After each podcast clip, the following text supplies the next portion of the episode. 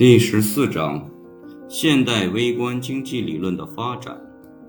对于一个有分析能力的人来说，若能够敏锐地认识到数学工具在经济学中是一把有力的剑，那么在一九三五年，经济学世界则尽在他的掌握之中。保罗·萨缪尔森，重要经济学家及作品一览表。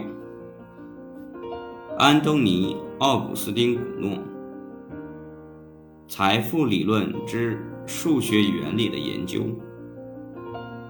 一八三八年出版。莱昂·瓦尔拉斯，《纯粹政治经济学要义》，一八七四年出版。弗朗西斯·外艾奇沃斯，《数理心理学》，一八八一年出版。欧文·费雪，《价值与价格理论的数学研究》，一八九二年出版。维尔弗雷多·帕累托，《政治经济学提要》，一九零六年出版。古斯塔夫·卡塞尔，《社会经济理论》，一九一八年出版。约翰 ·R· 希克斯。价值与资本，一九三九年出版。约翰·冯·诺依曼和奥斯卡·摩根斯坦，《博弈论与经济行为》，一九四四年出版。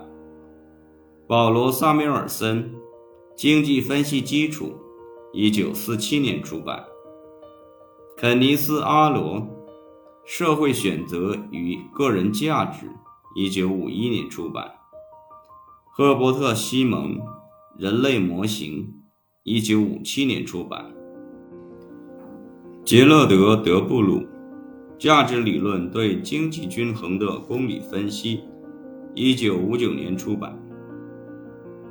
新古典经济学不是单一实体，它是随着时间的发展而不断演进的多维的思想流派。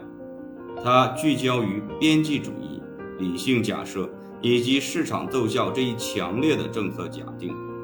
尽管这种政策假定受到很多附带条件的支配，新古典学派非常不固定。新古典经济学家已变成正统的经济学家，甚至有可能在此之前，该学派就开始变化。经济学渐渐地远离其新古典立足点。边际主义的微积分学被集合论所取代，理性假设被心理学见解加以修正，经济分析用来解决的一系列问题得到扩展，进化博弈理论提出了个体展示其阶级意识的可能性，社会学上的解释用来补充劳动市场分析。随着这些以及类似变化的发生。曾经被看作是新古典思想必要组成的内容，不再作为现代思想的组成。我们的观点是，相当多的组成已经改变，有正当理由使用一个新的术语来描述现代经济学。新古典经济学的很多因素仍然存留在现代微观经济学中，但是区分现代微观经济学的并不是这些因素。而是解决问题的模型方法，与模型是否在经验上符合现实相比，模型的假设与结论并不重要。在本章中，我们论述微观经济学从新古典向现代的演进。我们通过一个非常形式化的发展进程，追溯从二十世纪三十年代到现代的道路。二十世纪三十年代，人们试图在单一的理论中很少重视理论在经验上的相关性，来整合微观经济学；而在现代，微观经济学由一套几乎完全关注经验相关性的模型组成。我们从二十世纪三十年代马歇尔经济学的衰落开始讲起。一、远离马歇尔经济学的运动。马歇尔的分析的发动机将供求曲线与常识相结合，这能够回答某些问题，但有些问题则超越了其范围。供求分析是被应用于相对价格问题的局部均衡分析，但是经济学家试图回答的很多问题，诸如什么决定了收入分配，或者什么引起了某些规则和税制，要么超越了局部均衡分析的适用性，要么违反了局部均衡分析的假设。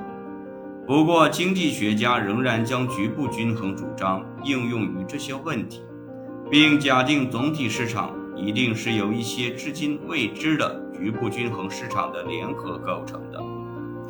大多数经济学家在很长一段时间里满足于这一状况，毕竟马歇尔的经济学确实提供了一种能够回答很多现实问题的理论，即使在形式上不很严密。它是一种中间立场。马歇尔式的经济学家是工程师，而不是科学家。工程师对考虑基础性的力量不感兴趣，而感兴趣于构建发挥作用的事物。马歇尔式的经济学家对经济学艺术感兴趣，对实证经济学或规范经济学不感兴趣。正如琼·罗宾逊所指出的。马歇尔有认识困难问题的能力，但明显的可以看出，他将它们隐藏起来了。马歇尔的经济学试图在形式主义方法与历史制度方法之间走一条完美的路线，由此引来了两边的批评家。这并不令人感到奇怪。在美国，一个被称为制度主义者的群体，简单的希望消除理论。认为应当强调历史和制度，结束不适当的理论。我们称作形式主义者的一些批评家则走向相反的方向。他们认为经济学应当是一门科学，而不属于工程学的领域。如果经济学得出市场运行良好的结论，我们就需要一种理论来表明它是如何并且为什么运行良好。形式主义者赞同制度主义者关于马歇尔的经济理论是不适当的看法，但是他们的回答不是消除理论，他们希望提供一种更好的、更严密的、能够充分回答更复杂问题的一般均衡基础。